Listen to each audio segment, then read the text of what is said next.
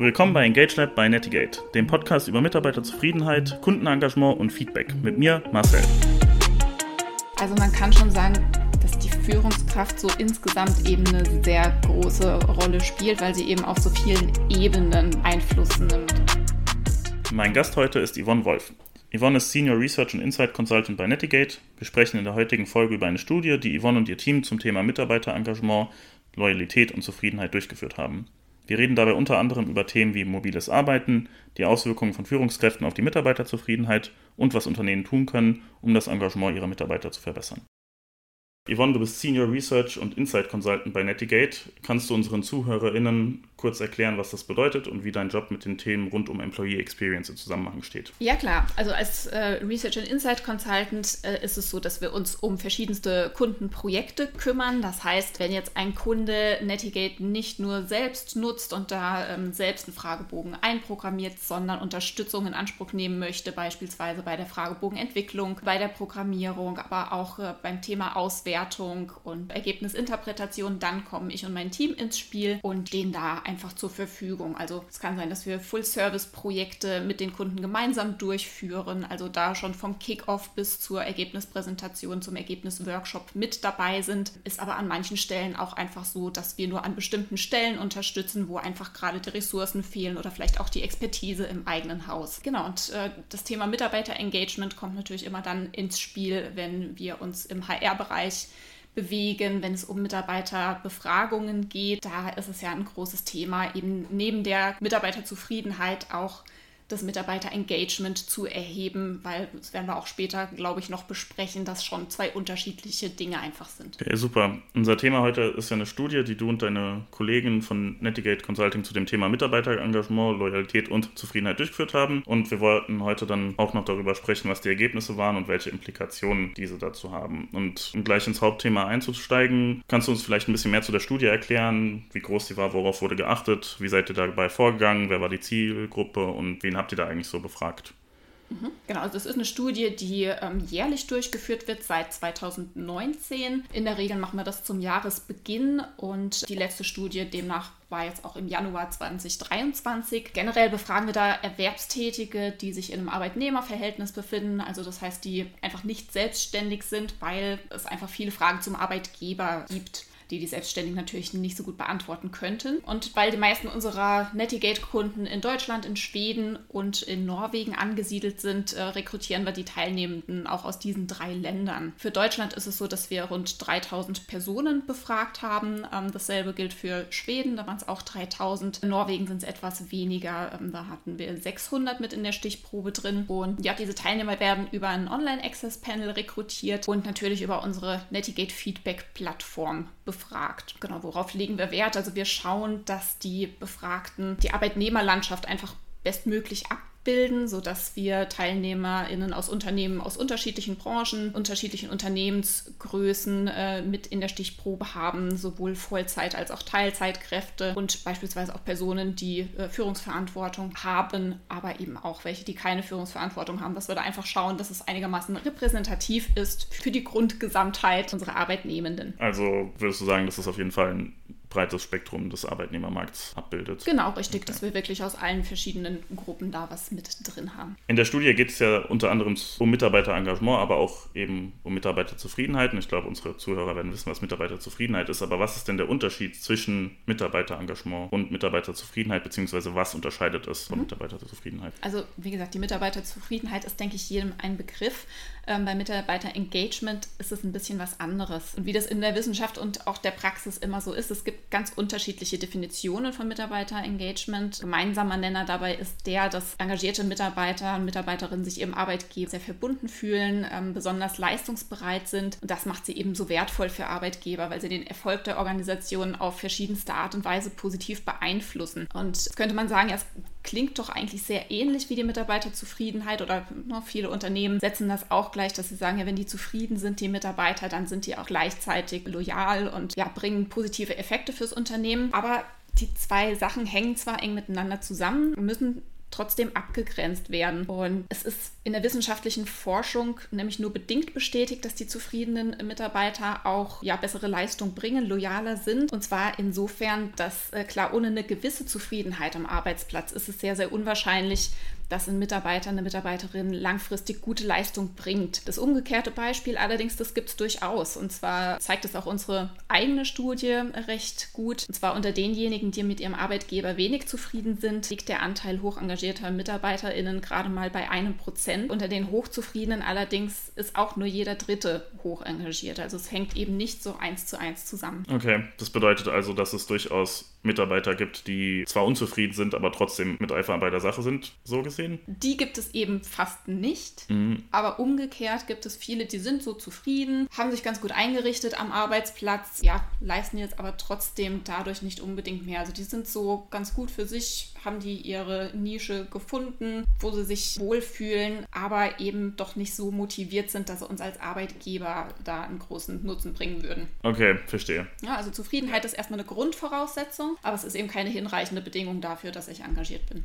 Okay, das ist ja spannend. Wir hatten es eben auch schon mit ein paar Zahlen und natürlich müssten die wissenschaftlichen Zahlen, also die Sachen müssen ja auch irgendwie wissenschaftlich gemessen werden. Und dann kommen wir gleich zur nächsten Frage. Was sind denn die relevantesten Kennziffern, die ihr messt zum Mitarbeiterengagement und Zufriedenheit? Genau, also Kennziffern, die wir in unserer Studie gemessen haben, das sind eben zum einen das Mitarbeiterengagement, da gehe ich gleich nochmal drauf ein, mit welchen äh, Fragen das erhoben wurde. Daneben sind es der ENPS, also der Employee Net Promoter Score und äh, der Job Environment Index. Also das letztere ist quasi ein Index über die Zufriedenheit mit einer Vielzahl an Arbeitsbedingungen, also alles, was mein Arbeitsumfeld so ausmacht, kann man sagen. Du hast eben auch noch den ENPS erwähnt, also den Employee Net Promoter Score. Kann ich mir darunter sowas ähnliches wie den Net Promoter Score aus der Kunden- oder Marktforschung vorstellen? Ja, genau. Also es basiert auf demselben Prinzip, ist mittlerweile eben auch im Mitarbeiterbereich eine relevante etablierte Kennziffer und funktioniert im Grunde genauso. Also es gibt eben eine Frage, die auf der Weiterempfehlungsbereitschaft basiert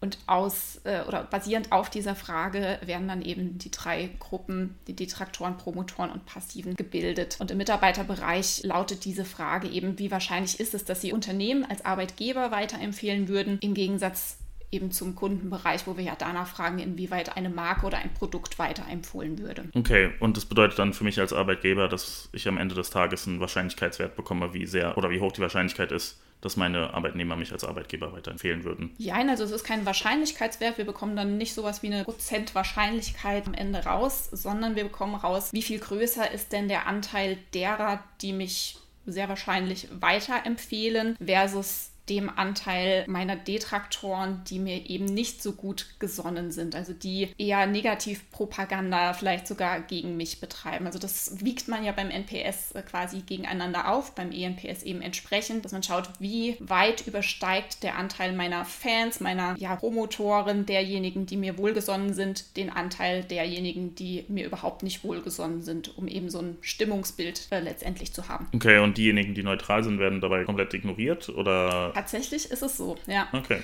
Ist auch einer der Kritikpunkte am ENPS, am NPS, dass eben diese Gruppe sehr groß oder sehr klein sein kann und das gar keinen Unterschied macht, wenn gleichzeitig die Endpunkte in einem ähnlichen Verhältnis bleiben. Deswegen sollte man, finde ich, auch nie nur diese eine Kennziffer heranziehen, wenn man sich das anschaut, sondern sich auch wirklich die Gruppengrößen allgemein mal anschauen, weil es macht natürlich, finde ich persönlich, schon einen Unterschied aus, ob ich jetzt nur 10% in meiner besten und meiner schlechtesten Gruppe habe und in der Mitte die restlichen 80% oder ob sich meine Mitte ganz, ganz klein bei 10% mhm. aufhält und die Endpunkte aber sehr weit auseinandergehen. Da sollte man schon schauen, inwieweit das ja, sich auch in der Verteilung widerspiegelt. Ja, auf jeden Fall. Dann, wir hatten jetzt eben den EMPS, der ja eher in Richtung Mitarbeiterzufriedenheit geht. Aber ein Thema der Studie ist ja auch das Mitarbeiterengagement. Und was sind denn dabei die Haupttreiber und Messwerte, die ihr in eurer Studie erhoben habt? Mhm. Ja, fangen wir erstmal mit der Messung an. Und zwar haben wir das Mitarbeiterengagement in unserer Studie anhand des Engagement and Responsibility Index, kurz ERI, gemessen, der sich aus sieben Fragen zusammensetzt, die sich um das Thema Eigenverantwortung, proaktives Verhalten und einer Frage zur Loyalität äh, zusammensetzt. Also ob man in einem Jahr noch äh, die Beschäftigung beim derzeitigen, Geber, beim derzeitigen Arbeitgeber anstrebt. Und eben auch Fragen wie, ich leiste einen Beitrag zur Verbesserung des Unternehmens, ich sorge dafür, dass mir die nötigen Infos für meine Arbeit ähm, ja, zur Verfügung stehen und ähnliche. Und ähm, was die relevanten Treiber für das Engagement angeht, da kann man vereinfacht gesprochen von vier verschiedenen Ebenen von Treibern sprechen. Und zwar gibt es da Stellschrauben zum einen auf der individuellen Ebene, auf der Teamebene, auf der Ebene der direkten Führungskraft und auf Ebene der Organisation. Und zwar haben die Stellschrauben auf der individuellen Ebene einen besonders großen Einfluss auf das Engagement. Zum Beispiel ist es da besonders wichtig, um das Engagement zu fördern, dass man ein Arbeitsumfeld schafft, in dem sich die Beschäftigten gebraucht fühlen, in dem die sich gefördert fühlen. Also es ist wichtig, dass die Mitarbeitenden einfach wissen, inwiefern trägt meine eigene Arbeit zum Unternehmenserfolg bei, was wird da von mir erwartet. Und außerdem ist es auch wichtig, dass die einfach ausreichend herausgefordert werden. Also dass sie zum einen Tätigkeiten haben, die sie herausfordern, dass sie aber auch Möglichkeiten haben, sich persönlich weiterzuentwickeln. Dann auf der Ebene der direkten Führungskraft haben wir auch einen ganz, ganz großen Einfluss auf das Engagement, weil zum einen ist es ja so, dass die Führungskraft alleine schon großen Einfluss auf die eben genannten Faktoren hat. Also ne, die beeinflusst in einem ja, ganz erheblichen Maße mit, wie das eigene Arbeitsumfeld aussieht, indem sie sich zum Beispiel für den Mitarbeitenden einsetzt oder eben auch nicht so sehr. Und daneben beeinflusst sie das Ganze natürlich auch noch direkt, indem sie Feedback gibt, das eben vielleicht auch mehr oder weniger konstruktiv, indem sie Wertschätzung vermittelt, indem sie klar kommuniziert mit den Mitarbeitenden, die ihr unterstellt sind. Also hat da einen ganz großen Hebel auch, um da anzusetzen. Und wie können dann Arbeitgeber und Unternehmen eben mit diesen Treibern, also den vier Treibern, die wir jetzt gerade gehört haben, und auch den Zahlen, die erhoben werden, im Rahmen des ENPS und den anderen Kennziffern arbeiten und diese dann vielleicht auch analysieren, Vergleichbarkeit schaffen und ja, was können Sie tun, um diese dann zu beeinflussen? Mhm.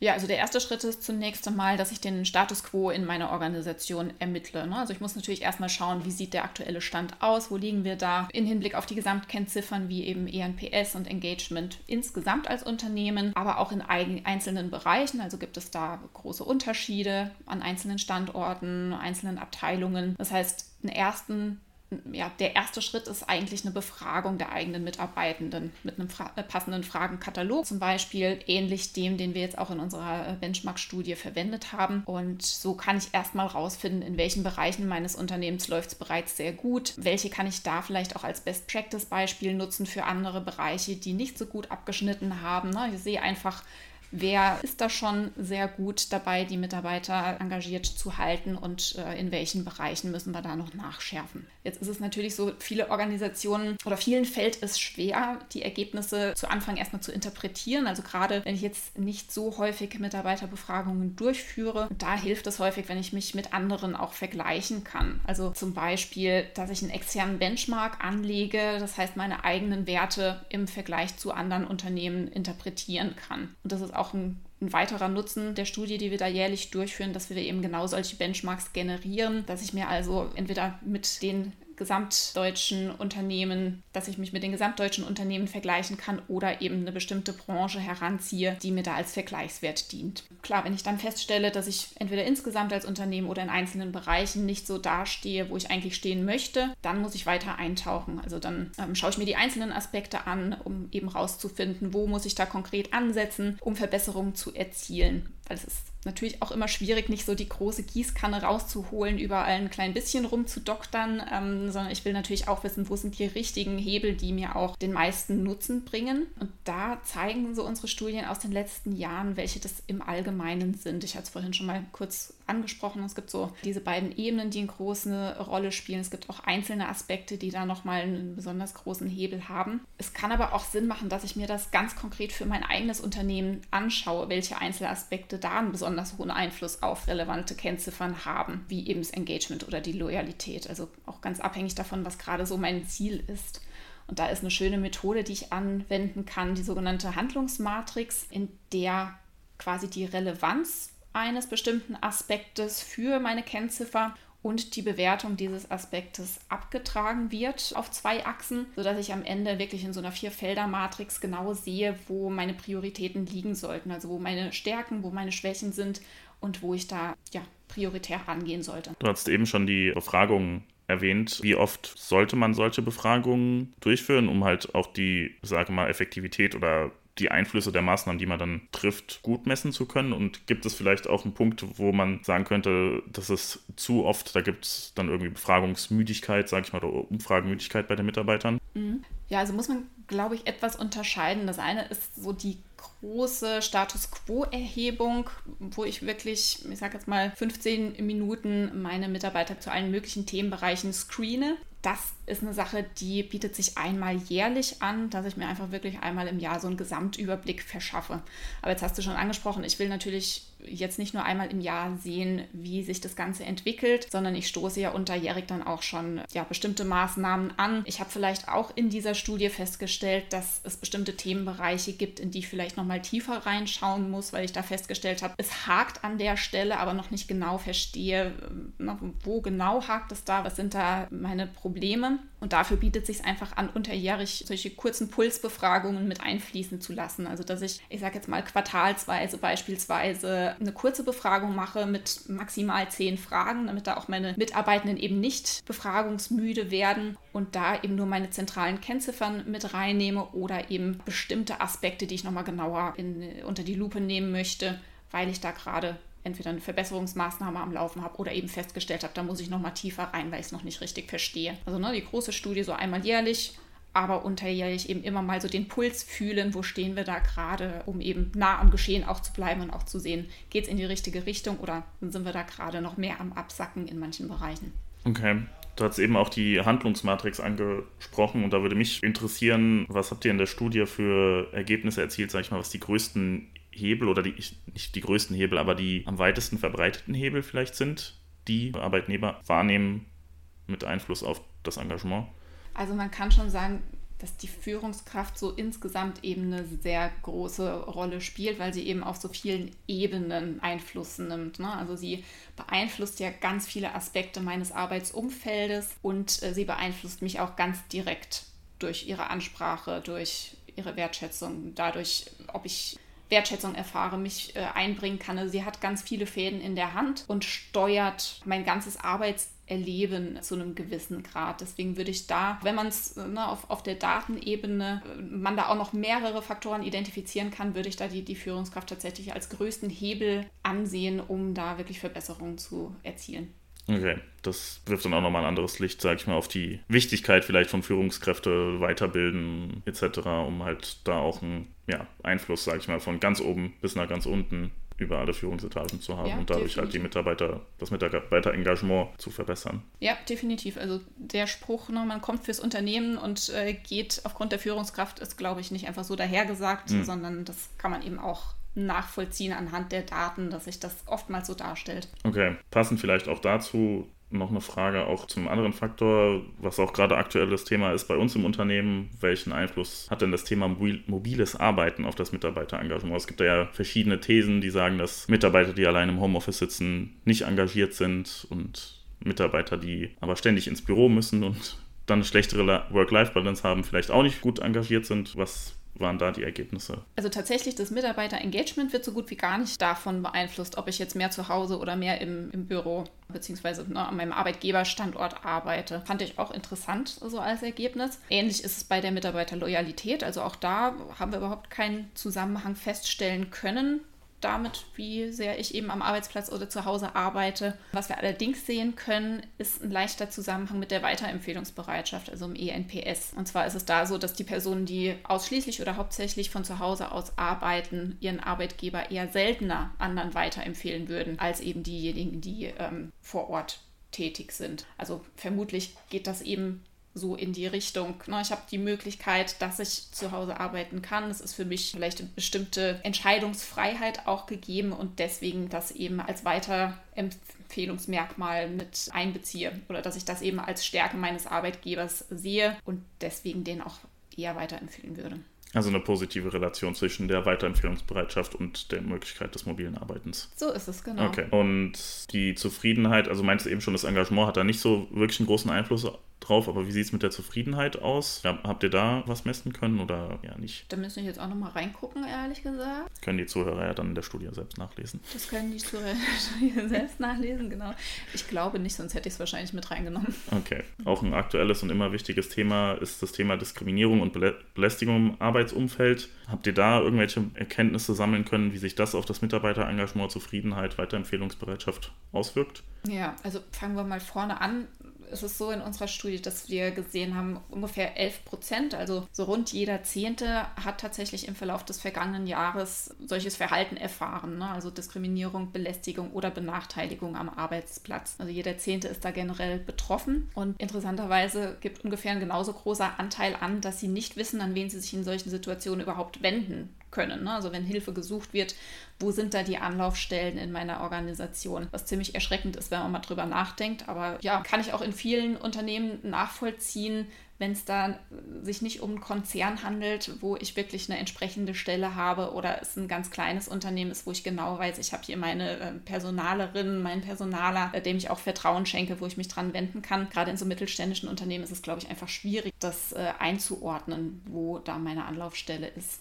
Also das ist so ein Punkt, der sich als kritisch herausgestellt hat. Der Zusammenhang, den wir festgestellt haben, ist auf jeden Fall, dass Personen, die solches unerwünschtes Verhalten erlebt haben, eine deutlich größere Gefährdung für Burnout ähm, haben. Also wir hatten auch eben eine Frage mit dabei, die so in die Richtung Burnout-Gefährdung äh, reinzielt. Und da zeigt sich eben, wenn ich solche Erlebnisse gemacht habe, dann habe ich einfach eine viel größere Gefahr dafür, in den Burnout reinzurutschen. Und ich gehe mal stark davon aus, dass auch andere psychische Auswirkungen da natürlich mit eingekauft werden durch solches Verhalten. Also ist ein ganz wichtiger Faktor, den man nicht einfach tolerieren sollte. Du sagst eben auch, dass die, dass 10% der Leute oder der Mitarbeitenden nicht wissen, an wen sie sich wenden können. Habt ihr oder hast du vielleicht persönlich eine Vermutung, woran das liegen könnte, beziehungsweise was man tun könnte, damit das eben nicht so ist? Gut, also oftmals ist es ja so, dass für generell meine Belange erstmal die direkte Führungskraft-Anlaufstelle ist. Jetzt ist es natürlich auch häufig so, dass das eben gerade diejenige Person sein kann, von der unerwünschtes Verhalten ausgeht. Ne? Also das heißt, wenn jetzt meine Führungskraft hier äh, eine kritische Person ist, aber eigentlich meine Hauptansprechpartnerin, mein Hauptansprechpartner, habe ich hier natürlich den Konflikt, dass ich das eben nicht nutzen kann. Es kann auch sein, dass einfach keine offizielle Stelle ausgewiesen ist. Klar, in großen Konzernen haben wir äh, entsprechend Anlaufstellen, die vielleicht auch im Intranet genannt werden, an die ich mich da wenden kann. In äh, ganz kleinen Unternehmen habe ich vielleicht sogar einen guten Draht zur, zur HR oder zu bestimmten Personen, dass ich weiß, okay, hier kann ich mich hinwenden, aber ansonsten schwierig. Ne? Schwierig, ne? ja. Weil es halt auch immer, es kommt natürlich auch immer auf zwischenmenschliche Beziehungen drauf an und da kann man halt gelinde gesagt manchmal halt auch einfach Pech haben, wenn es halt eben nicht passt und dann so Sachen wie, sei es am einen Ende Mobbing vielleicht und am anderen Ende das Spektrum sexuelle Belästigung vorfallen, das ist halt dann eben, ja, schwierig werden ja, kann. Ja, und hat ja auch ganz viele äh, verschiedene Aspekte, die ich oder die damit reinspielen. Ne? Das ja, Leute anschwärzen, in Anführungszeichen, äh, steht dann vielleicht auch noch so als, als Kontrapunkt dagegen. Ich will mir selbst natürlich auch keine Schwierigkeiten einkaufen. Also wenn ich da das Gefühl habe, es gibt vielleicht auch Gleichgesinnte im HR-Bereich oder äh, in den Bereichen, an die ich mich sonst wenden würde, ja, gibt es auch Vorbehalte. Also ja, ganz schwieriges Umfeld einfach. Denkst du denn, dass vielleicht so hm, Maßnahmen wie irgendwie ein anonymer Briefkasten oder sowas ähm, helfen können, die dann aber auch nicht nur von einer Person betreut werden, sondern vielleicht eben von so einem, sei es der Betriebsrat oder halt in Unternehmen, wo es kein, vielleicht keinen Betriebsrat gibt, mindestens zwei Personaler oder Geschäftsführer, wie auch immer. Finde ich grundsätzlich erstmal einen guten Ansatz, weil natürlich der, ja, eine große Hürde wegfällt. Ne? Das ist erstmal anonym. Ich kann mich da hinwenden. Ich kann das erstmal machen, ohne selbst zu offenbaren, ja, dass es mich als Person persönlich betrifft. Muss natürlich auch schauen, dass das Ganze nicht ausgenutzt wird. Das sehe ich dann wieder etwas kritisch. Es kann natürlich jetzt auch jemand, der etwas Böses will, sich da anonym hinwenden und. Ähm, ja, natürlich.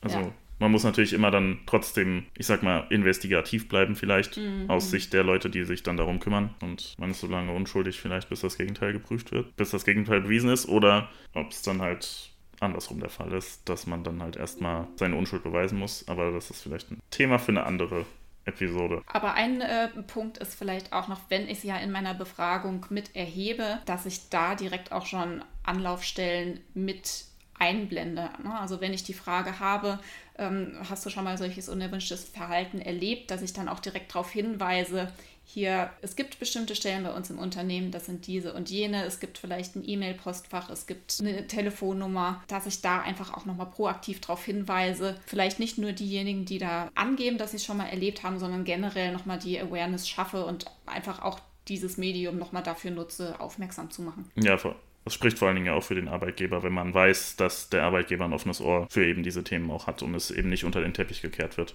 Weil ich genau. glaube, das ist auch ein wichtiges, wichtiger Punkt vielleicht in vielen Unternehmen, dass eben auch das Bewusstsein des Arbeitgebers für solche Themen auch an die Arbeitnehmer weitergetragen wird und nicht unter den Teppich eben gekehrt wird. Weil ich glaube, gerade in, es wird, glaube ich, besser, aber es ist auf jeden Fall so, dass es früher so war, dass eben über sowas nicht gesprochen wurde, weil das sich nicht geschickt hat oder wie auch immer. Genau, also die Vorbildfunktion da einfach auch zu nutzen, ja, definitiv. Gut, kommen wir noch zu einem anderen politischen Thema. Wie sieht es denn rund um das Thema Nachhaltigkeit aus und was hat das für Auswirkungen auf die Mitarbeiterzufriedenheit? Habt ihr da irgendwelche Daten erhoben? Nee, also tatsächlich hat man das Nachhaltigkeitsthema im letzten Jahr mit drin, haben das aber auch gar nicht in Zusammenhang auf die Zufriedenheit untersucht. Also da ging es mehr darum, ähm, inwieweit spielt das eine Rolle bei der Auswahl meines Arbeitgebers. Und auch da müsst ihr jetzt nochmal reingucken, was rauskommt. Okay, dann abschließend zu dem Thema der Studie zu Mitarbeiterzufriedenheit, Loyalität und Engagement. Was würdest du sagen, war das wichtigste Ergebnis oder vielleicht ein paar der wichtigsten Ergebnisse, die ihr da gesammelt habt? Es waren so viele interessante Ergebnisse dabei. Es fällt mir relativ schwer, da eines rauszupicken. Aber was ich persönlich zum Beispiel sehr spannend fand, ist, dass jeder vierte Arbeitnehmer oder jede vierte Arbeitnehmerin durchaus bereit ist, sich vom Arbeitgeber im nächsten Jahr zu trennen. Das fand ich so ein ein Eye-Opener, dass man da also wirklich aufpassen muss, dass die Wechselbereitschaft relativ hoch ist und tatsächlich auch jeder Dritte aktiv von außen Anfragen diesbezüglich erhält. Ne? Also von anderen über LinkedIn angeschrieben wird oder auch ja, über andere Kanäle da einfach Anwerbungsversuche bekommt. Hat sich das denn in den letzten Jahren geändert? Also war es vielleicht vor, keine Ahnung, drei Jahren anders, als es letztes Jahr war? Das haben wir jetzt erst neu mit drin leider. Okay. Ähm, also das haben wir erst seit diesem Jahr erhoben, deswegen kann ich dazu noch keine Aussagen machen. Ich ja, verfolge es aber auch jetzt mit Spannung, wie es in diesem Jahr aussieht, ob es da Veränderungen gibt.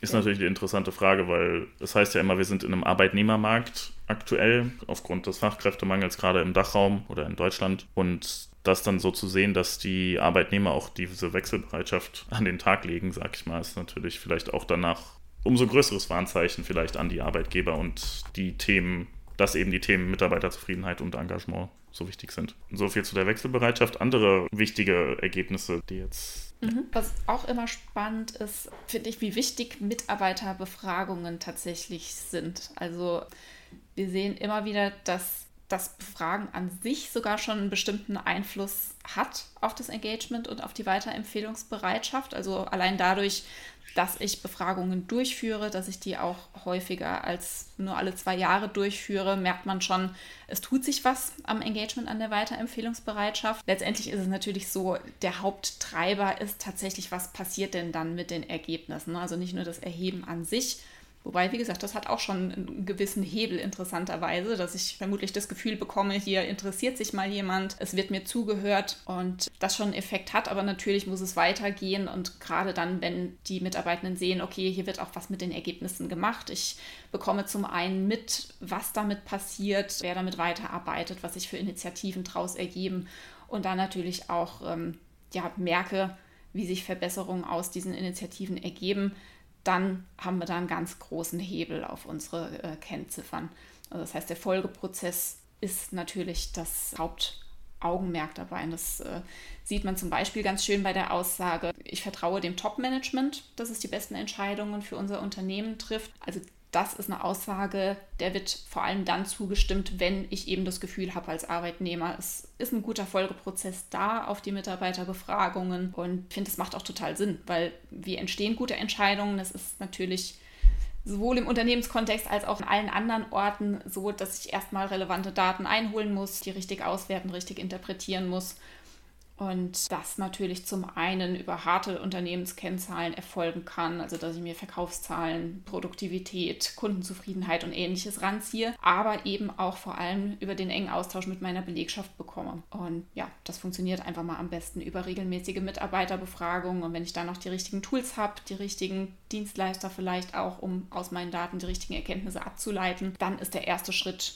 gemacht. Und dann geht es eben ja, um den noch wichtigeren Schritt, wenn der analytische Part abgeschlossen ist, auch wirklich danach zu handeln, Workshops gemeinsam aufzuarbeiten, Handlungspläne daraus abzuleiten und umzusetzen. Ja, und das fand ich eben ganz spannend, dass man sieht, die Befragung an sich hat schon einen gewissen Effekt, aber eben dieser Folgeprozess macht eigentlich den Haupthebel für meine Kennziffern aus. Also es muss dann auch was mit den Daten passieren, um das Engagement hochzutreiben. Würdest du denn sagen, dass das ähm, Bewusstsein von den Arbeitnehmern auch, ich sag mal, groß dafür ist, dass die ArbeitnehmerInnen wahrnehmen, dass die ArbeitgeberInnen auch diese Erhebungen nutzen, also dass sie dann eben daraus Maßnahmen ableiten. Weil, wenn ich jetzt an mich denke, wenn ich sehe, okay, mein Arbeitgeber macht die ganze Zeit Umfragen und Umfragen und ich sage immer, dass mich das stört oder das stört, aber irgendwie passiert nichts, mhm. steigt ja vielleicht dann auch meine Umfragemüdigkeit, sage ich mal, wenn ich dann so den Gedanken habe, ja, es passiert ja eh nichts. Ja, na klar, da sind wir wieder bei der Umsetzungslücke. Also, wenn ich was erhebe und bekomme da Defizite wiedergespiegelt, muss ich natürlich auch dahinterher sein, daran zu arbeiten. Und das muss jetzt nicht heißen, dass ich eine 100% passende Lösung für das Problem finde, sondern was die Mitarbeiter da tatsächlich brauchen, ist einfach, ja, dass sie sehen, was passiert denn damit. Also werden zumindest Workshops durchgeführt, gibt es Arbeitsgruppen, die sich damit beschäftigen und da eben auch regelmäßig so ein Feedback bekommen, mit auf dem Laufenden gehalten werden, was ergibt sich denn jetzt da draußen. Also das ist, glaube ich, das Wichtige. Nicht das Ergebnis, ich habe jetzt hier eine 100% perfekte Lösung, sondern dass ich einfach sehe,